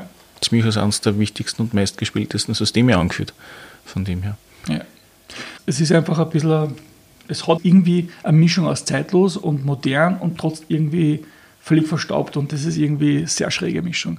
Weil einfach eben die technologische sieht, man merkt sofort, okay, das ist aber kein System aus der jüngeren Vergangenheit, weil einfach sehr viele technologische Entwicklungen der letzten ja, 40, 43 Jahre eigentlich nicht berücksichtigt worden sind. Aber und andererseits hat es von den grundsätzlichen Ideen und Designideen sehr viele Sachen, die einfach sehr immer nur sehr fortschrittlich und sehr cool sind eigentlich. Eben. Zum Beispiel das Kampfsystem, von dem, wie es dort gemacht worden ist und diese Entwicklung von, von, von diversen Mittelplatz, die Rasse, also das, das hat einfach irgendwie ein gewisses Flair und Feeling, was irgendwie schon sehr einlädt zum Spielen eigentlich, muss man sagen. Und dieses, ja, trotzdem erforscherische, optimistische Setting wieder was. Ja, Exploration ist immer interessant. Ja, also vor allem, wenn man natürlich einen entsprechenden Rahmen einbetten kann, der natürlich auch gut passt, weil mit Forschung allein ist ein bisschen, hm, aber es muss der Rahmen passen und da, das hat auf jeden Fall passt. Also vor allem auch natürlich mit dem Hintergrund dieses Scout-Dienstes, mit dem man dann oft zu tun haben kann, wenn man will natürlich. und, und diversen anderen Institutionen ist es natürlich äh, in den entsprechenden Rahmen eingebettet, wo man irgendwas hat, wo man sich, wo man spielen kann, wo man was zurückkriegt sozusagen. Ich würde sagen, wir haben im Großen und Ganzen das, was Traveler ausmacht, angerissen. Angerissen, ja. Äh, wie gesagt, die wissenschaftliche Publikationsgruppe, die mir hat, die, kommt die hat gefehlt. Dann, die kommt dann demnächst als PDF mit 4000 Seiten. so ungefähr, ja. Mit Blut signiert von Mark Miller. Na, da, wir haben viel natürlich auslassen müssen und viel jetzt irgendwie nicht besprechen können, die eigentlich wichtig waren für das oder so. Und auch auf die Aspekte halt eingehen können. Aber ja, ich glaube, Gibt es irgendwas, was noch essentiell ist, wo du sagst, okay, du willst das unbedingt anbringen, weil es mhm. Sinn macht? Die wichtigsten Sachen haben wir umrissen. Mhm. Es ist, wie gesagt, ähm, etwas, wo man sich durchaus reinlesen muss, mhm. natürlich, weil sehr viel Material mhm. da ist. Und man muss natürlich auch die Affinität ein bisschen dazu haben, aber ähm, es ist ein wirklich schönes, bodenständiges mhm klassisches Science-Fiction-Setting, das nicht umsonst 43 Jahre lang überdauert hat und immer noch publiziert wird und immer noch Fans hat und immer noch gespielt wird und das muss einen Grund haben, mhm. würde ich sagen. Definitiv, ja. Dann sage ich danke und wir hören uns demnächst wieder. Tschüss. Und schon ist die Episode wieder zu Ende. Ich hoffe, sie hat euch gefallen.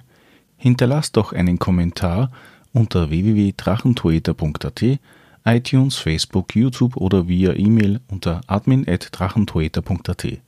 Bis zum nächsten Mal, euer Drachentöter Mike.